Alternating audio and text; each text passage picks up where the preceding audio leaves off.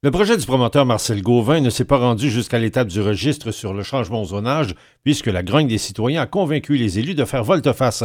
Le conseiller du secteur, Daniel Cournoyer. C'est un excellent dossier, sauf qu'il était simplement au mauvais endroit. N'empêche que Marcel Gauvin n'a guère prisé à prendre séance tenante l'abandon du processus. Je suis arrivé ici, je lis ce, ce document-là, ça me dit tout simplement, gars, va-t'en chez vous, c'est c'est mort ton projet.